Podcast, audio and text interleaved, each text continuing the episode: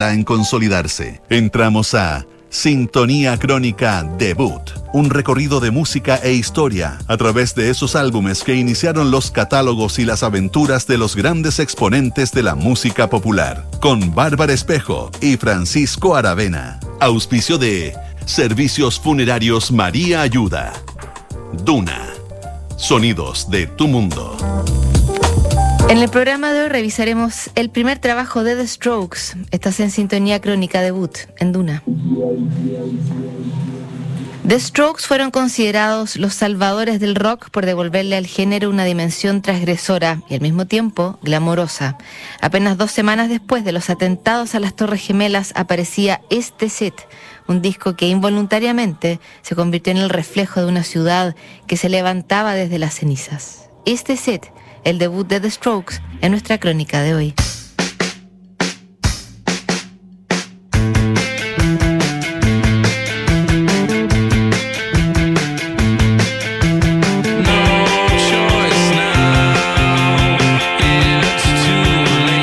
Nueva York, septiembre del 2001.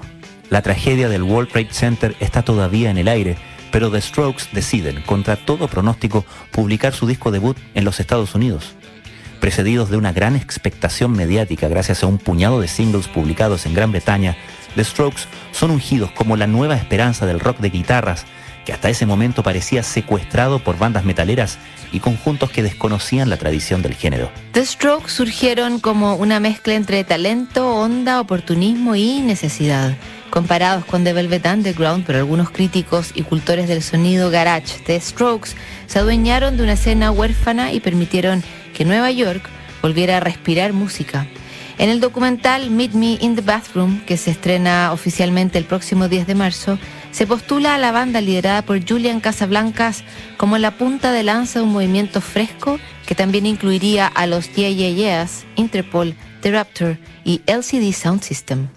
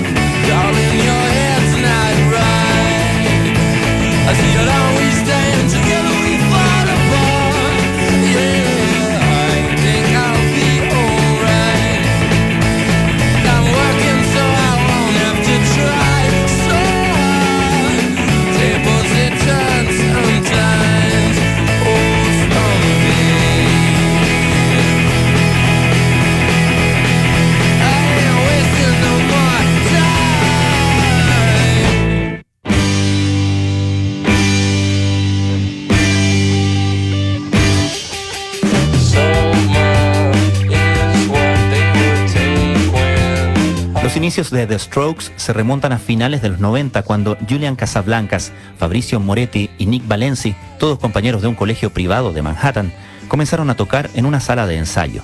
Casablancas además era hijo del fundador de la agencia de modelos Elite. Ese origen privilegiado se convirtió en la gran crítica que el cantante debió soportar en los primeros años de su carrera.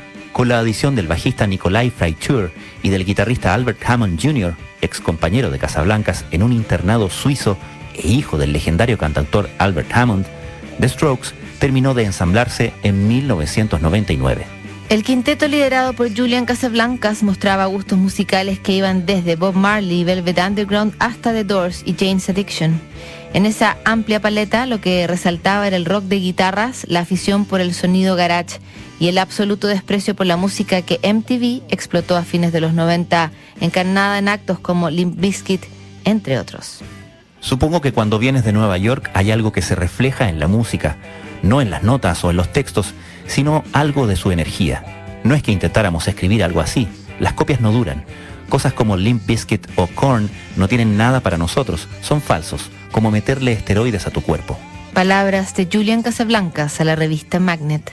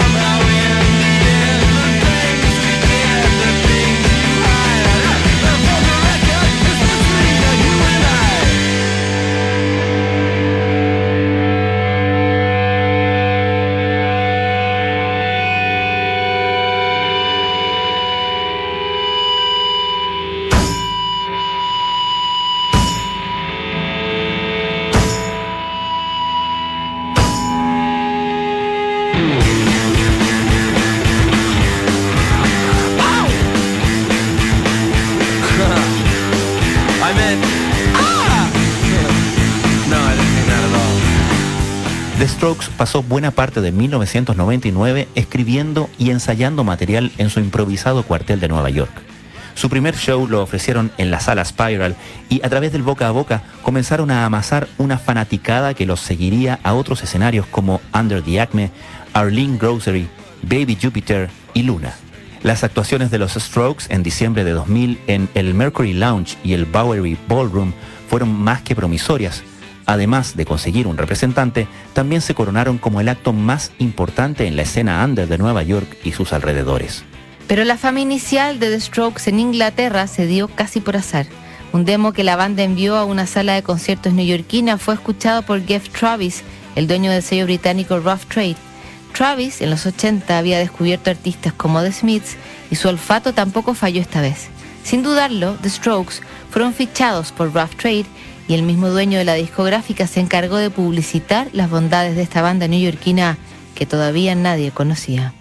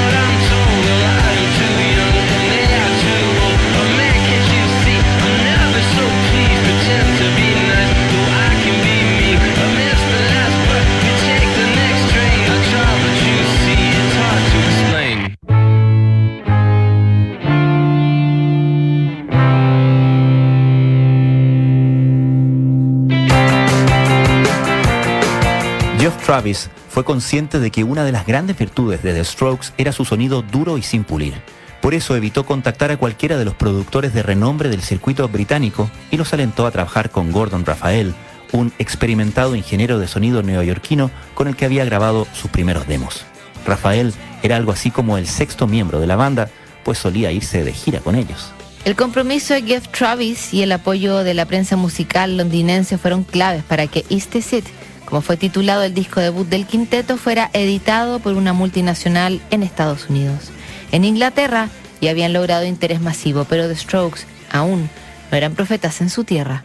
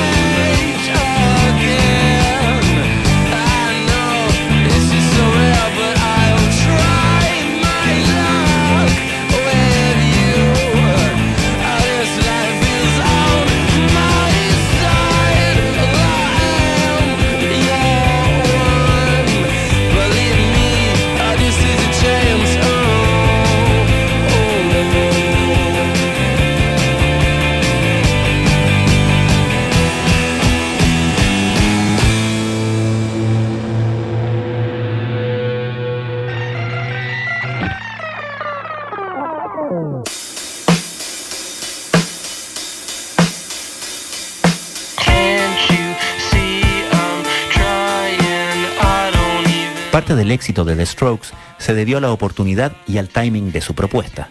En un mercado discográfico saturado de hip hop, pop melancólico británico y bandas de agro metal, The Strokes iniciaron un revival del rock and roll en la escena internacional. Tras ellos, grupos como The White Stripes o Black Rebel Motorcycle Club iniciaron una avanzada de rock y guitarras que dejó huella en la industria musical de la época. La crítica quedó encandilada con The Strokes, verdaderos responsables de haber devuelto esa actitud insolente que distinguía el rock desde su prehistoria. Este set fue elegido casi por unanimidad como el mejor disco de 2001 y The Strokes siguió una carrera que a la fecha ya cuenta con seis álbumes y una masa de fanáticos en todos los continentes.